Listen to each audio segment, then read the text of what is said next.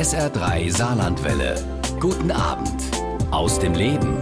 Klaus-Peter Wolf erobert mit seinen Ostfriesen-Krimis regelmäßig die Bestsellerlisten. Seine Bücher wurden bislang in 26 Sprachen übersetzt und über 13 Millionen Mal verkauft. Außerdem wurden mehr als 60 seiner Drehbücher verfilmt, darunter viele für Tatort und Polizeiruf 110. Aus sein neuester Krimi Ostfriesensturm, der 16. Fall für seine Kommissarin Ann-Kathrin Klaassen, startete von null auf Platz 1 der Spiegel-Bestsellerliste. Ostfriesensturm ist bisher ja das persönlichste Buch von Klaus-Peter Wolf, denn darin gibt er einer seiner Figuren ein Stück weit seine eigene Geschichte. Die Geschichte seiner Kindheit, in der sein Vater getrunken hat. Heute ist er mein Gast und ja, wir wollen uns genau darüber unterhalten, was es bedeutet, in einer Familie groß zu werden, in der ein Mitglied ja alkoholabhängig ist. Außerdem sprechen wir darüber, wie seine Bücher entstehen und über seine Liebe zu Ostfriesland. Und ja, wir haben unser Gespräch aufgezeichnet. Dafür war mir Klaus-Peter Wolf aus Bonn zugeschaltet. Hallo, Herr Wolf. Schön, dass Sie mein Gast moin. sind. Moin. Ja, moin. Ich freue ja, mich, ich dass Sie da Bonn. sind. Ich höre Sie prima. Alles gut. Wunderbar. Ihr neues Buch, ja, Ihr aktuelles Buch Ostfriesensturm dreht sich ja um Alkohol und Machtmissbrauch. Sie haben selbst ja einen alkoholsüchtigen Vater gehabt. Was für Erfahrungen haben Sie persönlich gemacht und wie sah Ihr Alltag mit diesem trinkenden Vater aus? Ja, auf der einen Seite glaube ich, das hat mich sogar zum Schriftsteller gemacht, weil wenn es zu Hause sehr schlimm wurde, ich war ganz klein, dann mhm. habe ich mich unter der Spüle versteckt. Und da ist so ein krummes Rohr, ne? so ein mhm. Abflussrohr. Und da habe ich eine Taschenlampe reingeklemmt, weil ich ja Stunden in dieser Spüle saß, habe ich dann in, mit der Taschenlampe gelesen. Und das war so, dass diese Autoren, denen es gelungen ist, mich aus dieser Hölle zu entführen in eine völlig andere Welt, das waren die Helden meiner Kindheit. So einer wollte ich auch werden. Und ich lernte sehr früh so mit Perspektiven umgehen. Plötzlich sah ich die Welt als Piratenkapitän zum Beispiel. Und dann war sie nicht mehr so furchterregend für mich. Mhm. Sie haben sich es war nicht eine Flucht aus der Wirklichkeit, mhm. sondern mehr so, dass ich stärker in der Wirklichkeit wurde. Aber Sie haben sich ein Stück weit weggeträumt, dann quasi von, von dem Ärger und den Problemen, die es zu Hause gab. Ja, auf der einen Seite war es wie ein Stück wegträumen oder weglesen.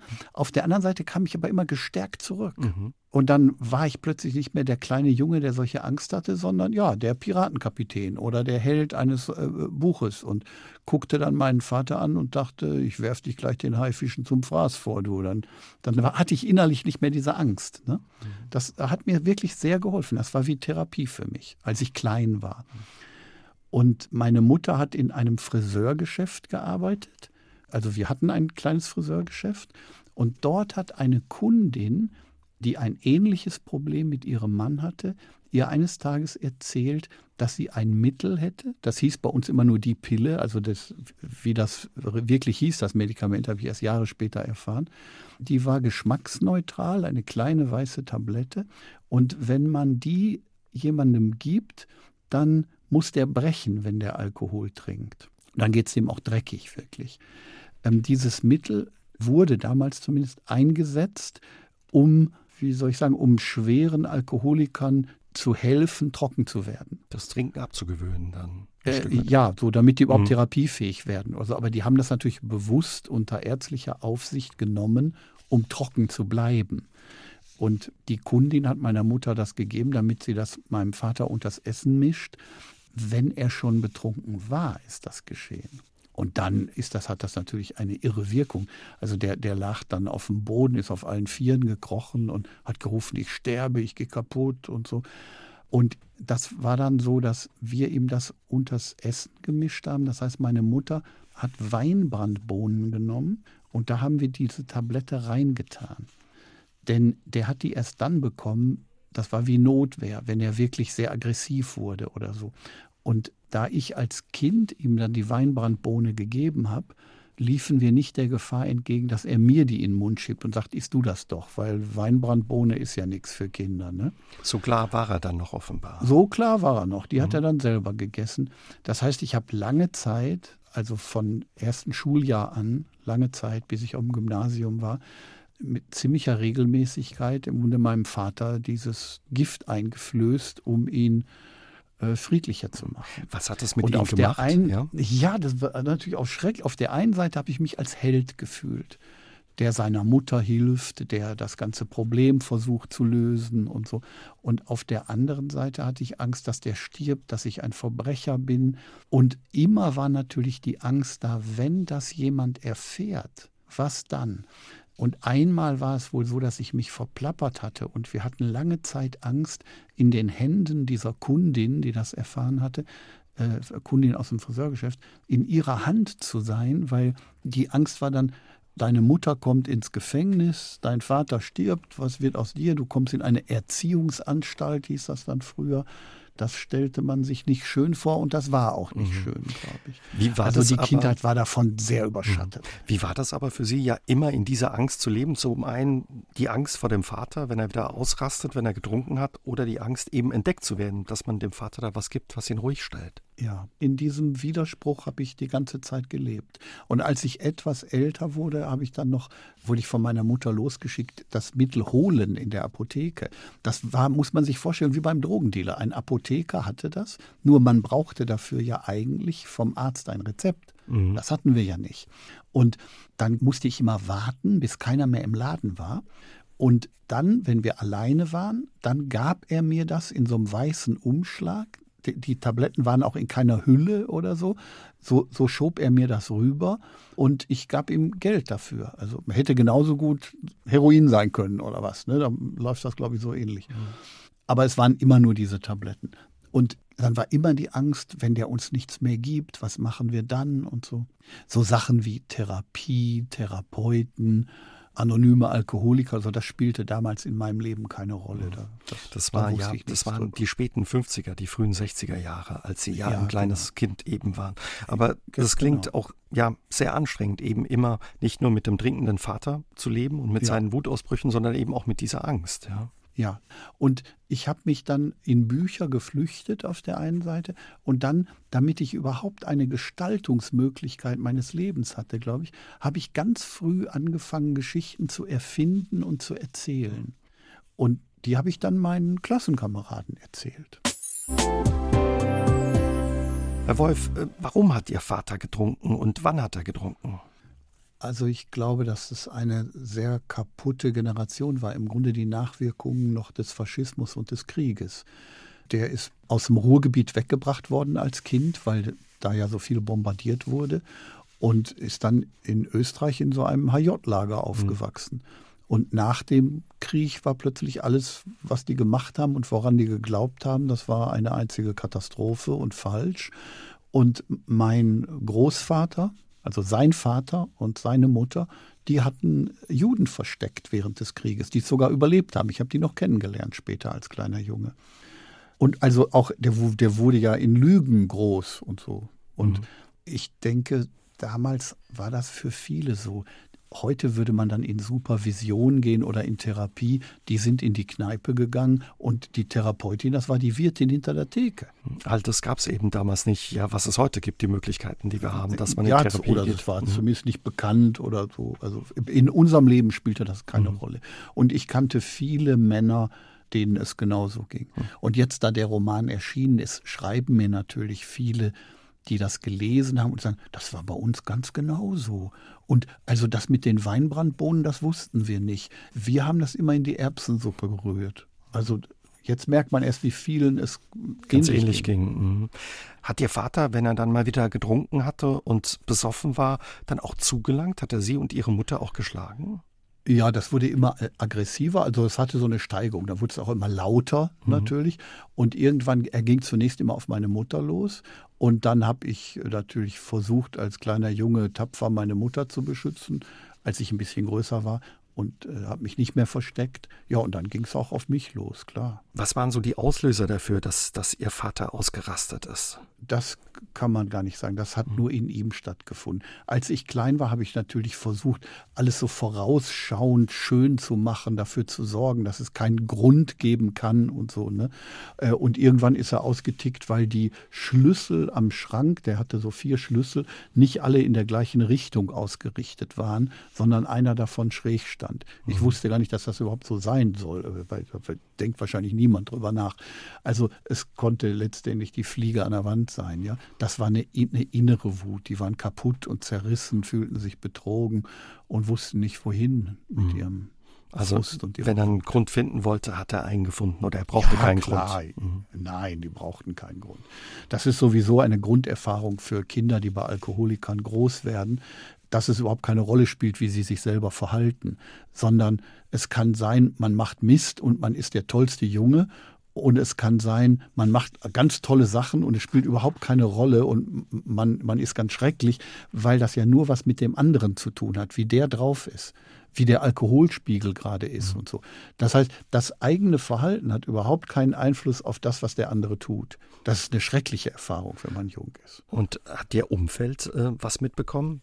Die Nachbarn, die Lehrer oder so, auch wenn sie ja geschlagen wurden von ihrem Vater? Also, dass, dass wir ihm die Tabletten gegeben haben, hat keiner mhm. mitgekriegt, mhm. glaube ich. Ne? Also haben vielleicht ein paar Leute gerätselt, haben sich vielleicht überlegt, wieso es dem immer so schlecht geht, nachdem er nach Hause gekommen ist und der dann so krank ist. Aber dann hat man natürlich auch die Begründung, wenn einer so viel säuft, ist so kein Wunder, dass es dem schlecht geht. Ne? Da macht man sich ja keine Gedanken drum und so. Ansonsten so Hilfe aus der Umwelt oder so habe ich nicht erlebt. Nee. Mhm. Ist Ihr Vater, oder Hilfsangebote oder so. Mhm. Ist Ihr Vater auch nicht misstrauisch geworden, dass es ihm immer so schlecht ging, wenn er getrunken hatte? Nee, aber ich meine, wenn, wenn Sie sich jetzt vorstellen, Sie trinken zehn Flaschen Bier und eine Flasche Schnaps, da kann es einem schlecht dann wundern, ja. dass es Ihnen schlecht geht. ja, klar. Das gehört ja praktisch dazu. Mhm. Auch der dass Kater, Kater hat, ja.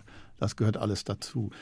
Und deswegen blieb das so lange unentdeckt, weil es ja so in der Sache immanent war, nur führte man es eben selber herbei und hat nicht gewartet, bis der Alkohol es gemacht hat. Ist es dann irgendwann um aufgeflogen, weil Sie sagen, das ging so lange gut? Nee, oder? nie aufgeflogen. Nie ist aufgeflogen. nie aufgeflogen, nein, niemals. Was wurde dann aus Ihrem Vater? Hat er sein ja, restliches Leben getrunken und Ihnen das Leben schwer gemacht und Ihrer Mutter?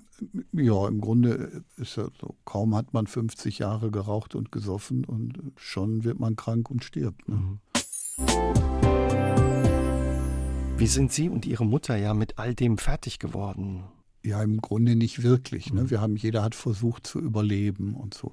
Und als äh, mein Vater dann tot war, habe ich sie zu mir nach Ostfriesland geholt und da hat sie noch ein paar schöne Jahre mit mir und meiner Frau in Ostfriesland verbringen können. Aber solange sie lebte, hätte ich den Roman so nicht schreiben können. Das war ja wie ein, ein Fluch, der mir auferlegt war, dass ich das auf keinen Fall darf das jemals jemand erfahren. Deswegen habe ich das Schreiben dieses Buchs auch wie eine Befreiung erlebt, natürlich. Im Buch heißt der junge Niklas Weves und im Buch, also in, in Ostfriesensturm, bringt der auch jemanden um. Das habe ich natürlich im Leben nicht getan. Ich bin das nicht eins zu eins, mhm. nicht, sondern aber ohne meine Erfahrungen hätte ich das Buch nicht schreiben mhm. können. Wie, wie entstand dann die Idee, eben dieser Figur, dem Niklas, in Ihrem Buch ein Stück weit Ihre eigene Geschichte zu geben? Das ist mir fast passiert. Also so, dass ich beim Schreiben auf einmal merkte, Mensch, also der hat so viel von dir und der flüchtet sich dann auch in so eine literarische Welt und macht Kunst und so. Und der hält, hält, auch die Geheimnisse und die Mutter verhält sich wie deine. Also es hat sich so in die Geschichte geschlichen. Mhm. Und dann habe hab ich selber beim Schreiben, das ist ja ein Kriminalroman, ich habe selber gestaunt dabei. Und dann habe ich mich die ganze Zeit beim Schreiben gefragt, was machst du denn am Ende? Wird er jetzt überführt, weil er den Mord begangen hat, kommt dann in den Knast? Erfüllt sich der Fluch jetzt im Roman oder nicht, der die ganze Zeit über deinem Leben lag? Das war schon auch ein spannender Prozess. Aber Schreiben ist ein Abenteuer natürlich. Und für Sie dann eben auch immer ein Stück weit ja die Möglichkeit, etwas zu verarbeiten, was Sie auch selbst erfahren und erlebt haben? Wahrlich, ja. Mhm. Das, ich, aber ich glaube, das geht allen Schriftstellern so, unabhängig davon, ob sie das zugeben oder nicht. Ein Stückchen ist das immer aus unserer Wirklichkeit und wenn es aus unserer Seelenwirklichkeit kommt wenn man Figuren erfindet, erfindet man die ja nicht einfach so. Selbst unsere Träume gehören ja zu uns. Ich glaube, jeder Roman erzählt ein Stückchen Leben und Wirklichkeit des Autors. So jeder nutzt so sein Leben als mhm. Steinbruch. Die einen gehen näher daran, einige sagen sogar ich, und, und andere gehen weiter davon weg und schaffen Figuren. Aber letztendlich erzählt man ja aus seinen Erfahrungen und aus seinem Erfahrungshintergrund. Und das tue ich natürlich auch. Mhm. Im Nachwort Ihres Buches ja, schreiben Sie auch eben, wie das dazu gekommen ist, dass Sie diese Geschichte ein Stück weit der Figur des Niklas gegeben haben und schreiben eben auch, dass Ihre Kindheit ja eine Hölle war. Wie war es für Sie, ja beim Schreiben dann nochmal in diese Hölle Ihrer Kindheit ja abzusteigen, da ein Stück weit einzutauchen? Wie schwer fiel Ihnen das? Ja, also das, das fiel mir deswegen leichter, weil ich ja immer auch in, die, in den Romanen in die Perspektiven anderer Figuren gehen kann. Also auch in die Perspektive des Vaters, in die Perspektive der Mutter und selbstverständlich in die der Kommissarin, die ermittelt und der anderen. Deswegen konnte ich immer wieder so raus. Ich hätte das nicht alles aus seiner Perspektive schreiben können. Okay. Das, das wäre mir, glaube ich, nicht möglich gewesen. Aber sind Sie erschrocken, wie Sie gemerkt haben, ui, das ist ja meine Geschichte, äh, die ja, die, Figur auf einmal ja. hat? Ja, und als ich, als ich dann den Roman fertig geschrieben hatte und im Verlag löste der gleich was aus. So, die waren ganz, boah, Klaus-Peter Wassenhammer. Da stand noch, gab es noch nicht dieses Nachwort. Und dann habe ich überlegt, sollst du sagen, was das mit deinem eigenen Leben zu tun hat oder nicht? Und dann dachte ich aber, du hast so viele Jahre, im Grunde 60 Jahre hast du geschwiegen warum sollst du das jetzt noch tun? Sag doch jetzt einfach, was es mit dir zu tun hat. Und habe dann am Ende des Romans aufgedeckt, woher diese Erfahrungen kommen. Und Sie haben ja schon gesagt, ja, das Schreiben an dem Roman haben Sie wie eine Befreiung erlebt. Trotz alledem waren Sie auch ein bisschen unsicher, ja, als, als das Buch dann veröffentlicht wurde, eben auch mit einem Teil Ihrer Geschichte? Ja, ich wusste auch nicht, wie die Menschen darauf reagieren, weil wenn so eine Literaturkritik erscheint oder so, dann liege ich ja plötzlich auf dem Tisch wie auf dem OP und werde operiert. Ne? Und das war schon auch schwierig, aber es hat mir geholfen. Es gab im Stern eine Doppelseite und so. Da habe ich mit Kester Schlenz darüber gesprochen. Und also alle eigentlich haben das sehr positiv mhm. aufgenommen.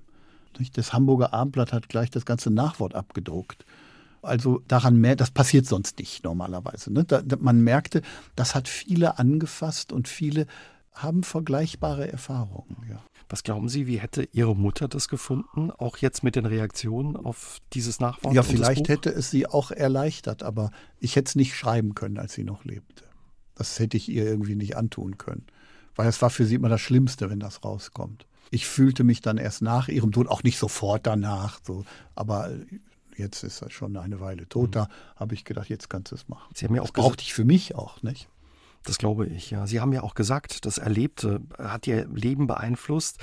Sie haben auch viele Jahre ja eben Therapie gemacht. Sie gehen da sehr offen auch mit um.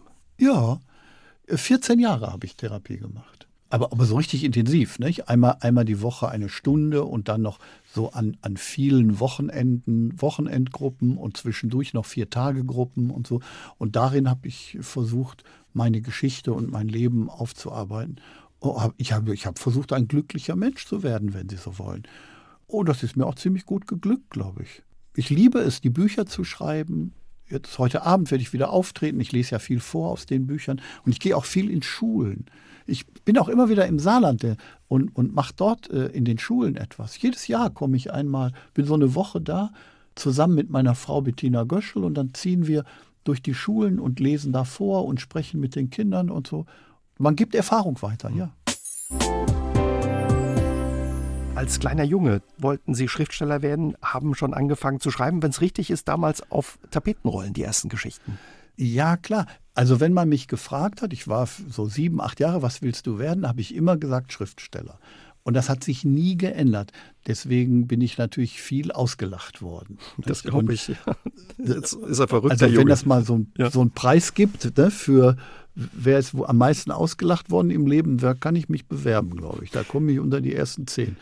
Aber trotzdem habe ich immer diesen Traum verfolgt. Und am Anfang habe ich Geschichten erzählt, meinen Klassenkameraden. Mhm. Und dann habe ich angefangen, die aufzumalen. Und wenn ich ein Wort nicht richtig schreiben konnte, habe ich stattdessen ein Figürchen gemalt. Also zum Beispiel Tyrannosaurus ist schon ein schweres, schweres Wort. Ne? Und den, aber den kann man ganz leicht malen. Da, dann habe ich aus dem Wald kam der, das lässt sich ja leicht schreiben, und dann habe ich den Tyrannosaurus gemalt. Wie süß. Und so, ja, so sind die ersten Bücher entstanden. Und mein erstes Buch habe ich für 10 Pfennig verkauft damals. Ja, das war doch schon ein Erfolg. An, an einen Klassenkameraden, ist klar. Wie haben Sie trotz alledem ja an Ihren Traum geglaubt? Auch wenn Sie ja bei dem Preis für das Auslachen auf den vordersten Plätzen wären oder auf dem ersten Platz. Wie haben Sie nicht aufgegeben und an Ihrem Traum festgehalten? Ja, ich, ich konnte mir gar nichts anderes vorstellen. Also die anderen hatten alle so Berufswünsche, was sie werden wollten und so. Das war alles für mich weit weg. Ich wollte ein Geschichtenerzähler werden. Ich wollte nicht reich werden und ich wollte nicht berühmt werden. Alles wollte ich nicht. Ich wollte meine Geschichten erzählen und also damit genug Geld verdienen, um irgendwie leben zu können. Und man hat mir aber so das dann geschildert, als würde ich unter Brücken schlafen und müsste in der Fußgängerzone betteln weil man vom Schreiben nicht leben kann. Mhm. Das hat sich als großer Irrtum erwiesen. Sie haben ja auch schon dann, ja, einen Tag, wenn es richtig ist, vom Abitur Ihren ersten Literaturpreis bekommen. Ja, das stimmt. Äh, das Ironische daran war, ich sollte geprüft werden, ob ich in Deutsch eine 4 oder eine 5 bekomme auf dem Zeugnis. Mhm. Weil mein Deutschlehrer, sagen wir mal, einen anderen Begriff von Literatur hatte als ich.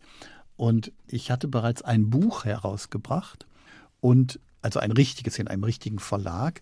Und abends rief mich mein Verleger an, dem ich das natürlich nicht gesagt hatte, dass ich in Deutsch so schlecht stehe, und sagte, Klaus-Peter, ich weiß schon, äh, äh, morgen wird es erst bekannt, aber ich weiß es jetzt schon, du wirst Deutschlands jüngster Literaturpreisträger, du kriegst den Preis für die beste deutsche Kurzgeschichte.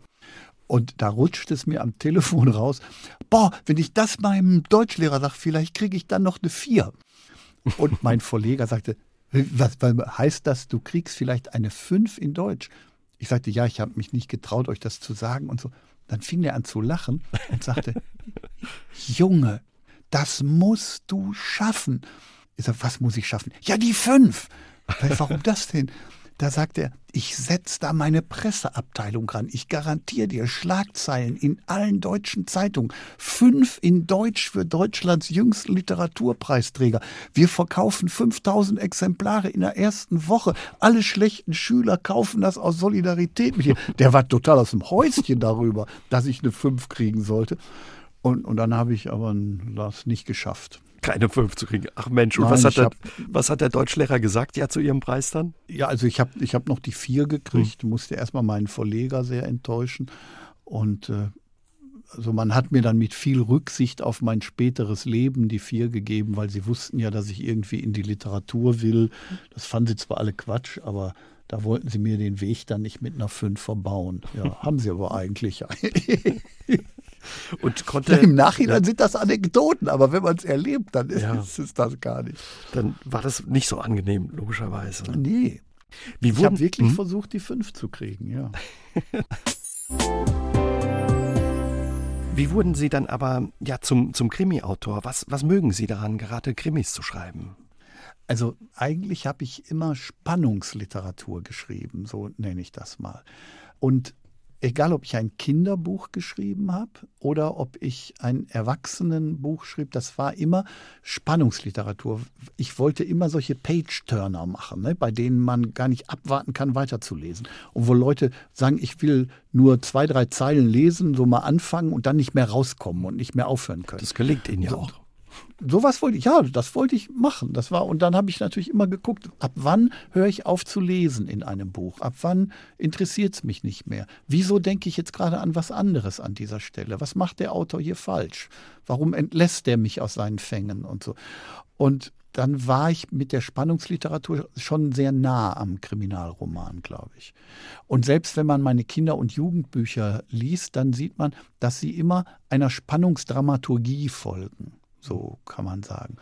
Und irgendwann, als ich in Ostfriesland lebte, schon mit meiner Frau Bettina zusammen, da habe ich gesagt, du, ich bin die viele Fernseharbeit und so, das, ich habe ja irgendwie 150 Stunden Fernsehen gemacht. Drehbücher geschrieben, leid. ja, viele. Ja, mhm. habe gesagt, du, ich möchte gerne ein großes Gesellschaftspanorama schreiben angelegt auf zigtausend Seiten, dass man hinterher sagt, wenn man die Bücher nebeneinander legt, so haben die gelebt. Das waren die Sorgen, die die hatten, die Irrtümer, die sie begangen sind, der Wahnsinn, der sie umgeben hat. Das alles will ich erzählen in einem Kaleidoskop von ganz vielen Personen. Und dann habe ich gedacht, der Gesellschaftsroman von heute, der Gesellschaft erzählt, muss eigentlich der Kriminalroman sein, weil man dann absteigt in die Abgründe der Gesellschaft und in die Abgründe der menschlichen mhm. Seelen. Also immer die und Suche die, nach dem Gut und Böse ein Stück weit auch, oder? Die Suche nach Gut und Böse, natürlich. Das, äh, und nicht, nicht immer ist das so eindeutig. Und das habe ich ja in meiner Kindheit erfahren, dass das nicht immer eindeutig ist. Da bin ich gerade ein Held oder ein Verbrecher. Mhm. Manchmal weiß man es nicht so genau. Sie sagen ja auch, äh, klar, zum einen, Sie haben das erlebt, persönlich als Kind bin ich jetzt ein Held oder ein Verbrecher, ein Held, der die Mutter schützen will oder ein Verbrecher, der dem Papa diese Tablette, Beruhigungstablette gibt. Aber auch Ihr Vater war ja nicht nur der Trinker, der hatte ja auch nette und positive Der, der hatte auch, natürlich, natürlich, der konnte ein ganz toller Kerl sein, wenn er nüchtern war. Ne? Dann war man ja auch gern mit ihm zusammen, aber eben nur dann. Dann schwebte das andere immer so da, darüber. In unserem Vorgespräch haben Sie mir auch erzählt, Sie interessiert es auch so ja ein bisschen daran, weil niemand wird als Verbrecher geboren, ja. Wie, wie, wie die ja, also meine, meine, ja, das ist meine, meine These ist, dass jeder zum Mörder werden kann und jeder zum Verbrecher werden kann, dass es nur eine Frage der Umstände ist, in die jemand gerät. Also viele, wenn ich das sage, protestieren. Was so im Leben hier so. Dann sitzt vor mir der Familienpapi mit zwei Töchtern und ich sage, was wäre denn, wenn deinen Kindern einer was antut? So, und da ist sofort Ende. Hat jeder so seinen Punkt, an dem er treffbar ist. Natürlich würde dieser Papi, der noch nicht mal falsch parkt und auch pünktlich seine Steuern zahlt und ein ganz toller Kerl ist und Ehrenämter besetzt hält und so, aber der hat natürlich auch eine Stelle, wo der zum Mörder werden könnte. Und das macht es dann spannend, was Sie an Ihren Figuren interessiert, oder? Ja, wann gehen Sie über diese Grenze? Nicht dieser Familienpapi, von dem ich gerade erzählt habe, der würde nie eine Partei wählen, die für die Todesstrafe ist, weil er ganz klar dagegen ist. Aber es ist eine Situation denkbar, in die er hineingerät, wo er für sich selber anders entscheidet. Wie ist das für Sie, ja, wenn Sie auch immer wieder durch Ihre Figuren ja in diese Abgründe, diese menschlichen Abgründe schauen? Macht das auch mit Ihnen etwas als ja Autor und Schriftsteller? Also besonders erschreckt habe ich mich, als ich die Sommerfeld-Trilogie geschrieben habe. Also aus der Perspektive, die Bücher sind alle drei, sind aus der Perspektive des Serienkillers Dr. Bernhard Sommerfeld. Ein Hausarzt, ja. Äh, ja, der ist Hausarzt im Norden in Ostfriesland. Das erste Buch heißt Totenstille im Watt. Und als Hausarzt hat er sagen wir mal, viele Klienten, die gerne zu ihm kommen, weil er behandelt die alle ganzheitlich. Er ist aber gar nicht wirklich Arzt, sondern hat, das ist alles eine falsche Nummer. Ne? Und, aber seine ganzheitliche Behandlungsmethode ist so, zu ihm kommt die Mutter mit dem Kind, das Kind ist zum dritten Mal die Treppe runtergefallen und die Mutter hat auch wieder ein blaues Auge. Dann behandelt Sommerfeld natürlich zuerst das Kind und dann die Mutter und nachts macht er dann Hausbesuche, unangekündigt. Und dann behandelt er den Vater. Und dieser Sommerfeld, der wurde mir immer sympathischer. Und dann liebt er Kunst und Literatur und liest und man, man möchte sich Stunden mit ihm unterhalten. Und dann hat er wieder so Abgründe. Und als diese Bücher erschienen sind, ich erinnere mich an eine Frau, die rief mir von weitem zu, eine Dame, bestimmt über weit über 70, stellte ihre Einkaufstüten ab und rief: So ein Hausarzt hätte ich gebraucht, Herr Wolf. 20 Jahre hat mir kein Mensch geholfen. Ja, da wurde mir klar, was ich da eigentlich auslöse in den Menschen. Manchmal werden ja auch Menschen aus ihrem Umfeld zu Figuren in ihren Romanen, sogar mit ihrem echten Namen, zum Beispiel ihr Nachbar, der Handwerker Peter Grendel. Er schaffte es ja in eines ihrer Bücher, als sie bei ihm zum Grillen eingeladen waren, wenn das richtig ist. Haben Sie ihn vorher gefragt, dass er jetzt in einem Ihrer Bücher auftaucht? Ja, also ich äh, schrieb sehr intensiv und meine Frau sagte, du, wir sind bei den Nachbarn zum Grillen eingeladen und ich war gerade an so einer Stelle, dass ich sagte, weißt du, in den Romanen heute, da kommen Handwerker eigentlich nur vor, wenn sie was falsch machen, wenn sie betrügerisch sind oder wenn sie doof sind. Aber ich will einen ehrlichen Handwerker schildern in meinen Romanen, der seine Frau liebt, seine Kinder liebt, stolz darauf ist, seine Arbeit zu machen. Und da sagte mal Bettina, ja klar, mach das, Klaus-Peter, aber nicht jetzt, komm, wir gehen jetzt wir zu den grillen. Nachbarn zum Grillen. Und da stand er am Grill. Hände wie Bratpfannen, Kerl wie ein Baum. Ne? Und ich, Maurermeister, und ich ging zu ihm und dann sagte ich, Peter, hast du was dagegen, wenn ich dein Leben fiktionalisiere? Wird man ja jetzt nicht jeden Tag gefragt.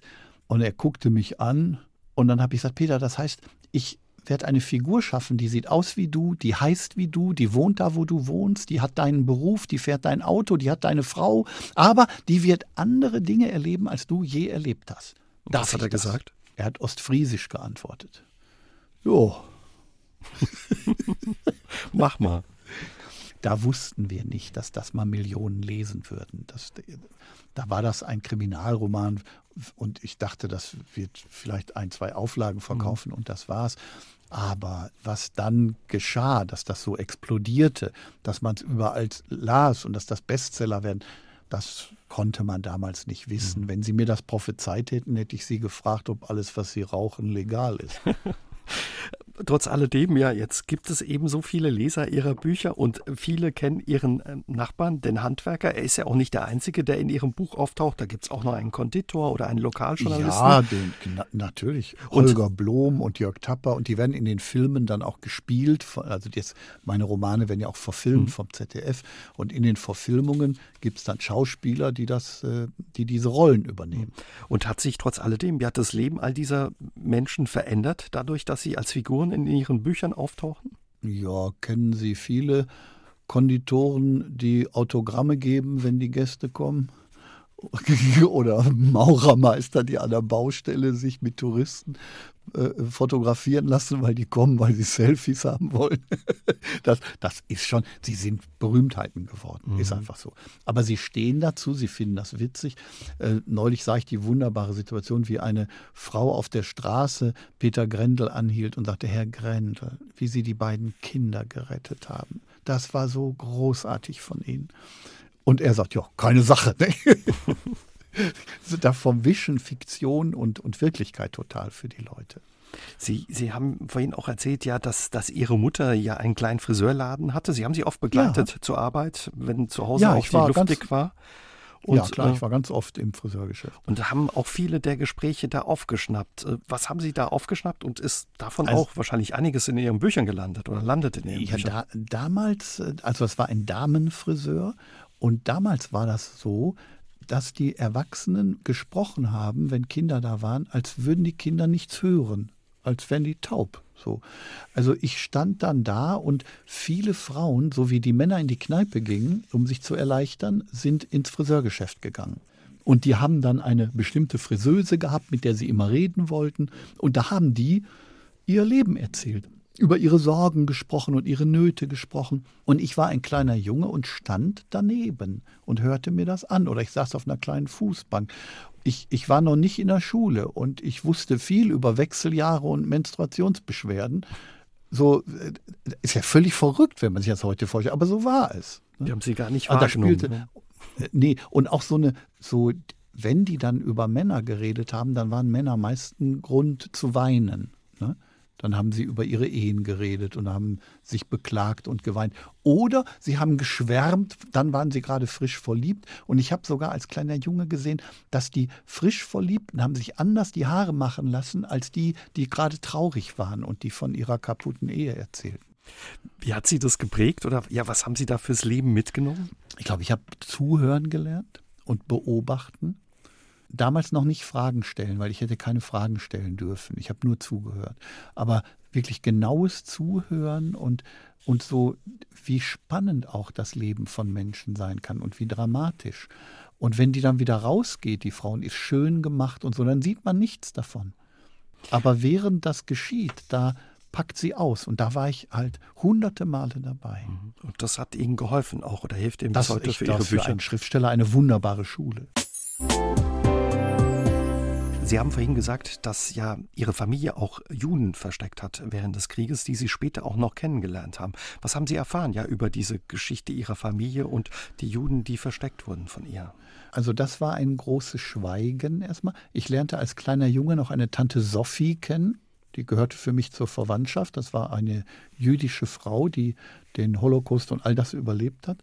Und ich wusste aber nichts äh, darüber. Das wurde alles immer völlig verschwiegen. Und als ich so pubertär wurde, wo man so anpolitisiert wurde, so mit Vietnamkrieg und was so alles, da habe ich erfahren wollen, wie meine Familie während des Krieges und während der Nazizeit, was habt ihr gemacht? So, das will man ja dann wissen. Mhm.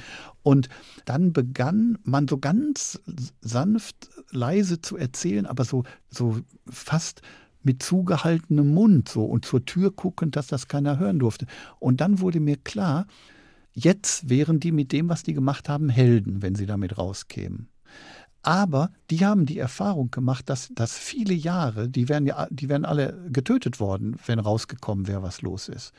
Also haben sie gelernt zu schweigen. Und dann sagte mein Großvater, äh, als ich ihn fragte, warum kommt ihr da jetzt nicht mit raus, da sagte er, und dann dreht sich wieder alles, Klaus-Peter. Mhm. Und dann kommen sie uns abholen. Also Viele von den großen Demokraten, die jetzt hier durch die Stadt laufen, die habe ich noch in Uniform gesehen. Oder da, da, also, welches Drama da auch drauf lag. Wie, ne? wie das die das heißt, Großeltern ich, geprägt hat eben auch. Ja, ja ich habe durch das Schweigen gedacht, die hätten sich schuldig gemacht während des, wegen des, während des Faschismus. Mhm. Und die, die Wahrheit war umgekehrt. Wie hatten Ihre Großeltern ja diese Menschen versteckt und wo? Und wie ist es gelungen, dass es nicht aufgeflogen ist? Also ich habe nur so punktuelle Sachen erfahren. Zum Beispiel, dass während der Bombenangriffe durften die nicht mit in den Bunker. Das wäre ja aufgefallen. Mhm. Sodass sie während der Bombenangriffe dann alleine im Haus waren. Und äh, irgendwann im Bunker hat dann mein Opa, äh, hat meine Tante gehört, dass man sagte, die Wolfs verstecken Juden. Und mein Opa war ein alter Offizier aus dem Ersten Weltkrieg und der hat dann im Grunde den Menschen, der das gesagt hat, wie zum Duell gefordert. Ne? So, mhm. der hat dann den Obernazi gespielt, mein Opa, äh, der diese Beleidigung nicht auf sich sitzen lassen will und so. Und gleichzeitig sind sie dann mit meiner Tante und denen, und also mit den Versteckten, die dort waren, sind sie dann nach Bielefeld, wo wir noch Verwandte hatten, die einen Bauernhof hatten. Mhm. Und dann wurden die dort noch versteckt und haben den Krieg am Ende überlebt. Und woher kannten Ihre Großeltern ich, diese Menschen? Ich, das, ich, hm. ich weiß das nicht, wirklich. Das, das war, ich, was ich noch weiß, ist, also ein, in eine war ein Onkel von mir verliebt, sowas spielt natürlich auch immer eine Rolle. Und eine Geschichte habe ich nie vergessen, dass die, ich glaube, es war die Tante Sophie, dass die dann auch was für alle tun wollte und die hat dann genäht in so einem Verschlag, wo sie irgendwie keiner finden durfte, hat die für alle Sachen genäht oder repariert und auf irgendeiner Flucht ist ihr die Brille verloren gegangen und dann konnte sie nicht mehr nähen, weil sie keine Brille hatte. Und die konnte ja schlecht zum Augenarzt gehen. Und dann hat mein Opa seine Brille genommen und hat ihr seine Brille gegeben. Und sie hat es nicht geschafft, ihm zu sagen, dass sie durch die Brille ja gar nichts sehen kann, weil die natürlich völlig andere Stark Stärken hat, als sie brauchte und so. Das ist erst nach dem Krieg. Dann haben die darüber gelacht. Das war so, das hat man dann am Tisch erzählt. Dann war das auf einmal im Nachhinein ein Gag, über den man gelacht hat. Dann habe ich Blödmann ihr meine Brille gegeben und dadurch konnte die gar nicht gucken. so, damit war die, war die Geschichte aber erledigt. Ne? Also man, man konnte da nicht so nachfragen, woher kanntet ihr die denn und wie viele waren das denn oder so. Das, das, so ging das nicht. Da war ganz viel Schweigen. Deswegen bin ich wahrscheinlich Geschichtenerzähler geworden, um das Schweigen zu brechen. Sie sind in Gelsenkirchen geboren, leben jetzt aber seit ja, fast 20 Jahren im Norden. Ja. Wie sind Sie Wahlostfriese geworden? Also ich hatte immer einen ostfriesischen Onkel, der hieß Onkel Warfsmann. Und Onkel Warfsmann hat eine Tante von mir, die Tante Mia, geheiratet und zog dann als er war ja Seefahrer, von der Küste nach Gelsenkirchen und wurde dort Hilfsarbeiter unter Tage im Bergwerk. Das ist Liebe, wa? Mhm. Ja. Der Liebe wegen vom, von der Seefahrt zum Bergbau und er hat gelitten im Bergbau. Und durch den hatte ich aber so eine Nähe zu Ostfriesland. Das war natürlich sein Sehnsuchtsort. Da, da sind wir immer hingefahren. Da, ne? da kannten wir mhm. viele Leute. In die Ferien, ja. Und dann hatte ich als kleiner Junge, wie viele im, im Ruhrgebiet, Atemprobleme. Die haben dann gesagt, das Kind hat Asthma. Das war es gar nicht, da war einfach dreckige Luft. Ne? Und wenn wir in Ostfriesland waren, dann habe ich richtig Luft gekriegt. Da habe ich das Meer gesehen, ich konnte atmen. Das war für mich immer ein Glücksort, kann man sagen. Ja. Schön. Die Leute waren entspannt, ich mochte das immer. Und ist es auch das, was Sie heute noch mögen an Ihrer ja, Wahlheimat Ostfriesland? Ja, was ich auch sehr mag, ist natürlich die Nähe zu den Naturgewalten zum Wechsel der Gezeiten und so. Und ich finde, die Menschen sind so sehr so down to earth. Also so der wichtigste Satz ist immer Hauptsache der Deich hält. Das und kann man sich gut vorstellen ja, da oben. Ne, das, ja, und, und ist doch klar, ne, die Regierung streitet sich um die neue Steuerreform und der Ostfriese antwortet mit Hauptsache der Deich hält. Ja, stimmt, weil wenn der nicht hält, dann ist das so Wurst, was ihr da mit den Steuern verzapft. ja, dann ist eh alles weg. Ne? So, und ja, das macht einen, das holt mich runter. Sie wohnen ja auch direkt am Deich, ähm, wenn das richtig ist, ja, in, ihr, in Ihrem Heimatort, wo Sie jetzt leben, der Stadt Norden. Was sehen Sie denn, wenn Sie äh, ja aus dem Fenster gucken? Also man sieht, das ist ja das ganz Tolle an Ostfriesland, man sieht nicht wie woanders das Meer, sondern es ist immer der Deich dazwischen. Das heißt, man hat dort dieses Aha-Erlebnis. Man fährt oder geht auf den Deich zu. Ich fahre meist mit, mit dem Rad dann an so eine bestimmte Stelle. Ich nenne sie die einsame Stelle. Und dann geht man den Deich hoch. Und während man hochgeht, weiß man noch nicht, wird das Meer da sein, wird es weg sein, ist Ebbe, ist Flut, ist was. Und dann geht man hoch und dann hat man mit einem Schlag dieses Erlebnis, vor einem ist das Meer. Und das ist, dieses Aha-Erlebnis ist völlig anders, als wenn man irgendwo aufs Meer zufährt und man sieht es die ganze Zeit von weitem. Das ist, ist, was ganz anderes. Und es gibt dort eine Bank in Norddeich, auf die setze ich mich oft. Da ist eine Treppe an einem großen Parkplatz. Und da sieht man dann, die Touristen kommen an und dann gehen sie auf diese Treppe zu, dann gehen sie mit ihren Kindern die Treppe hoch und dann dieser erste Moment wenn sie das Meer sehen oder was auch passiert, das ist nicht da. Ne? Und die Kinder fangen an, Opa, wo ist denn das Meer? Und jetzt muss Opa Ebbe und Flut erklären. Herzlichen Dank, das ist nicht einfach. Ne? Der schönste Satz war, wie ein Opa sagte, war an einem heißen Tag, verdampft. Eine gute Erklärung. ja, wirklich. Ist es auch so, ja, ein Ort, ähm, diese Bank, wo Sie manchmal auch an Ihren Büchern schreiben oder wo entstehen Ihre Bücher? Ja, also ich gehe viel am Deich spazieren, auf der, auf der Deichkrone. Ne? Das, mhm. Da kann ich einerseits weit ins Land gucken und weit aufs Meer gucken. Ich sehe Norderney und ich sehe Jüst von, von da aus. Und da kann ich so eine Stunde spazieren gehen in Richtung Gretsiel, manchmal auch Fahrrad fahren. Dann bläst mir der Wind irgendwie das Gehirn frei und Sachen, die gerade noch ein Problem waren oder unlösbar schienen, werden plötzlich lösen sich von alleine auf. Manchmal werden sie weggetragen. Ja, der, der Wind, ich sag mal, pustet mir das Gehirn frei. Ne? So, so ein Gefühl ist das. Hm. Und Sie schreiben, wenn das richtig ist, die Bücher ja mit, mit dem Füller in, in, in die Glatte oder in Hefte. Wie sehen die aus? Ja, genau. Hm. Also die, ähm, das sind meist so Kladden, die meisten, muss ich sagen, bekomme ich von Fans geschenkt. Die wissen, dass ich mit den Füllern schreibe und wenn ich dann abends auftrete, dann kommt oft jemand und schenkt mir eine neue Kladde und sagt, mhm. es wäre eine Ehre für mich, wenn Sie da reinschreiben würden, Herr Wolf. Neulich hat zum Beispiel eine Dame mir geschrieben, Herr Wolf, mein Mann war Ihr größter Fan, mein Mann ist gestorben, er hat alle Ihre Romane gelesen, das Erbe ist aufgeteilt, aber ich habe hier noch seinen Kolbenfüller. Oh. Den wissen die Erben bestimmt nicht zu schätzen, aber für meinen Mann wäre es eine große Ehre, wenn Sie damit Ihren neuen Roman schreiben würden das fasst einen ja auch an, sowas. Nicht? Ja, eine schöne und Natürlich habe ich den mhm. Kolbenfüller genommen und habe damit Rupert Undercover geschrieben. Ja. Das ist Ihr Buch, ja, was demnächst herauskommt, am 25. Mai. Ja, genau. Und ähm, ja, wie, wie ist es für Sie auch, wenn Ihre Bücher so erfolgreich sind? Ich habe es zu Beginn gesagt, der Ostfriesensturm landete ja direkt wieder auf Platz 1 der Spiegel-Bestsellerliste. Freuen Sie ja, sich ist noch? Immer noch? Ist immer noch. Freuen Sie sich noch? Können Sie sich noch über den Erfolg freuen oder wird es irgendwann ja normal nach so viel Erfolg? Ja, also ich erlebe das nicht als Erfolgsdruck oder so, das nicht, sondern es ist natürlich ein großes Privileg für einen Schriftsteller, so viele Leser zu haben.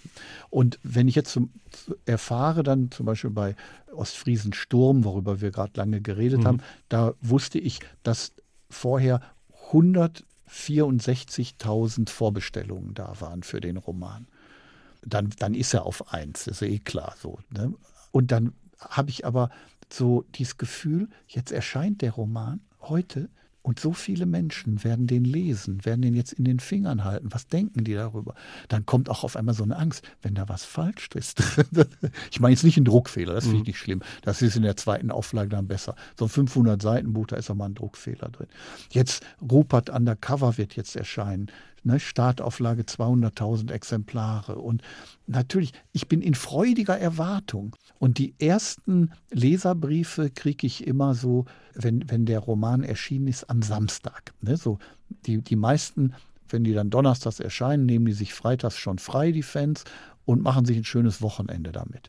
Und am Samstag, Sonntag schreiben sie mir. Das ist ja ganz leicht über meine Homepage, da ist meine E-Mail-Adresse, können die mir schreiben. Manche tun es auch über Facebook oder so, geht auch. Und dann kriege ich so in den ersten Wochen pro Tag 250 bis 350 Leserbriefe. Wow. Und das ist ganz, ganz wichtig für mich, weil die erzählen mir ja von ihren Leseerlebnissen, was das in ihnen auslöst, was das mit ihnen macht, was sie sich wünschen. So ist überhaupt nur Rupert Undercover entstanden, weil viele Fans haben sich diesen Rupert, der in meinen Ostfriesen-Krimis eine Nebenfigur war, viele haben sich den als Hauptfigur gewünscht und mir geschrieben, der braucht mehr Platz, der braucht mehr Raum, machen Sie aus Rupert doch äh, eine größere Figur, der braucht einen eigenen Roman. Also Rupert kann man sagen, ist die erste demokratisch gewählte Hauptfigur in der deutschen Literatur. Zumindest weiß ich von keiner anderen, die demokratisch gewählt da haben wurde. Sie auf Ihre Leser und Ihre Fans gehört, auf jeden Fall. Was bedeutet es Ihnen aber ja, dass sich der Traum, den Sie geträumt haben als Kind und äh, für den Sie ja so viele Jahre ja so viel äh, auch eingesetzt haben, Schriftsteller zu werden, ähm, dass der sich erfüllt hat? Das ist natürlich ein großes Glück. Also Sie sprechen mit einem glücklichen Menschen im Moment, das muss ich sagen. Ich habe ja auch lange Zeit, wusste ich nicht, wie ich meine Miete bezahlen sollte, während ich Schriftsteller war. Mir ging es lange Zeit wirklich nicht gut. Nicht? So. Und das war aber egal, ich konnte meine Geschichten schreiben. Und der Erfolg ist erst gekommen, ja, man kann sagen, 40 Jahre hart gearbeitet und dann kam es. Das ist schön zu hören. Ja, da wünsche ich Ihnen für all das, was da noch kommt, vor allen Dingen für Ihre weiteren Bücher, weiterhin viel Erfolg und dass Sie weiterhin ja mit so viel Freude und Glück Ihre Arbeit als Schriftsteller ausfüllen können. Es gibt noch viel, glaube ich, zu besprechen. Ich würde mich freuen, wenn wir uns dann vielleicht wirklich mal wieder im Saarland sehen und Sie im Saarland vorbeikommen, ja, weil hier gibt es auch viele Fans. nächstes Jahr wiederkommen, wenn der Bödecker-Kreis 35 Jahre alt wird. Na klar, dann komme ich. Dann freue ich mich, wenn wir uns dann im Studio sehen und unser Gespräch dann weiterführen können. Herr Wolf, für Klasse. heute. Dankeschön. Alles Gute. Aus dem Leben. Der SR3 Talk am Dienstagabend ab 20.04 Uhr. Gibt's auch zum Nachhören auf sr3.de, auf YouTube und in der ARD Audiothek.